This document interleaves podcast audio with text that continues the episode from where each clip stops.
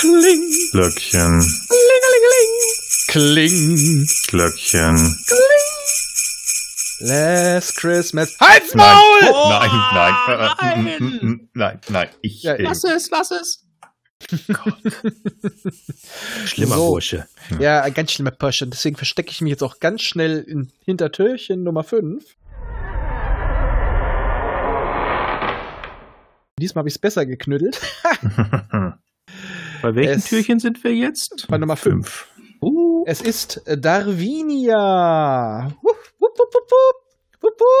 So, das ist ein Thema von mir. Das ist ein sogenannter Alternativweltroman, geschrieben von Robert Charles Wilson. Ist äh, ja überschaubar dick, sind nur 320 Seiten und startet so ziemlich wie ein Abenteuerreisebericht, allerdings der speziellen Sorte, denn es spielt im Jahre 1912 geht die Geschichte mehr oder weniger los. Denn äh, plötzlich über Nacht ist Europa und ein Teil von Afrika und Asien ausgetauscht.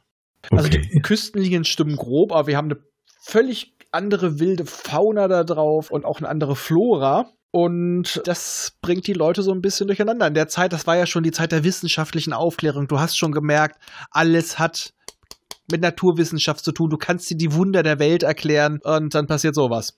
man dachte, man weiß alles und plötzlich, flupp, Ja, ist da was, was man nicht erklären kann. Also schickt man die Leute los. aber es passiert ja doch etwas. Mich passiert mir etwas nicht. Der Erste Weltkrieg. Ja, wie auch, ne? Und Europa, ja. Aber Aha. dafür geht der Streit um die neuen Landmassen los, weil entdecken, du hast neue Tiere, neue Ressourcen. Das ist schon eine ganz spannende Geschichte. Ganz neue Kolonialität. Genau, es geht wieder los. Nur diesmal von Amerika, von den, eher von den Kolonien vor allem aus. Von Amerika, der Kolonie überhaupt. Ja. Aber es ist halt auch so, diese Selbstverständlichkeit des Wissenschaftlichen wird dort wieder, ja, quasi hinterfragt. Ist es vielleicht doch Gott?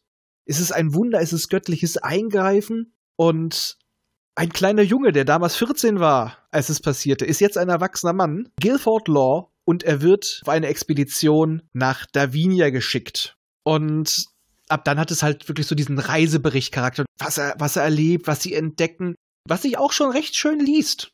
Das könnte man auch so lassen können. Aber er kriegt plötzlich seltsame Träume, indem er in einem schmutzigen, verregneten Schützengraben sitzt. In einem Krieg. Kurzum, seine, Erinner äh, seine Träume sind quasi wie Erinnerungen an unsere Realität. Und ab dem Moment beginnt dieser Roman immer mehr zu kippen. Es kriegt immer einen größeren Bezug. Es geht immer mehr darum, ist es göttliches Eingreifen? Ist es das nicht? Warum ist es passiert? Und ab da wird es langsam eher wirklich so eine Art, äh, ich möchte fast sagen, eine Art Mystery-Roman. Also es wird recht groß, um es mal so zu formulieren. Ja, man könnte einen kleinen Tipp reinbringen. Die Sache mit dem, mit dem Graben, mit dem Schützengraben, kommt auch in einer anderen Buchreihe vor. Und es geht in die ähnliche Richtung. Mhm. Aber mehr will ich dazu jetzt auch nicht sagen. Also es geht auch sehr viel um Realität zum Beispiel. Hatte was Dickmäßiges, hä? Ja.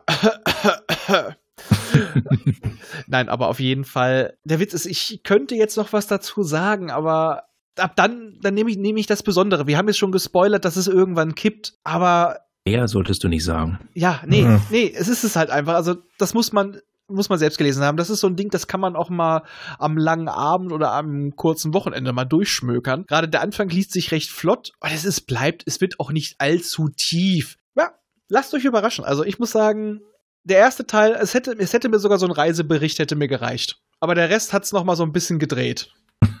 Klingt auf jeden Fall wieder sehr spannend. Es dreht es vor allem in ein anderes Genre ein wenig. Ja, oh ja.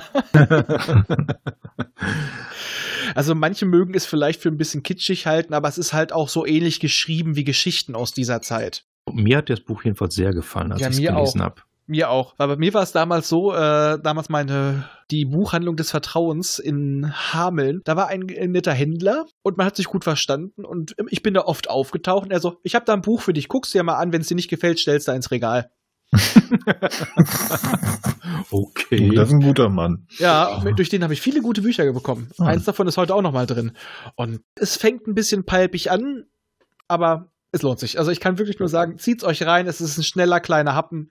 Perfekt auch mal für ein schönes Winterwochenende. Okay. Die paar hundert, 300 Seiten, das geht ja auch fix. Ja, das, das, wird- ist kein Problem dabei. Das ist schnell Genau. durch. ja, das ist ein kleiner Happen.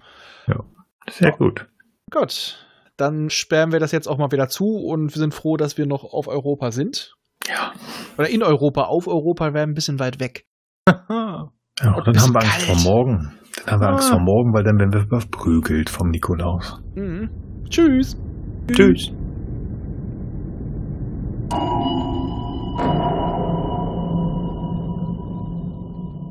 Dieser Podcast ist Teil des Podcast-Netzwerks dbpdw. Die besten Podcasts der Welt.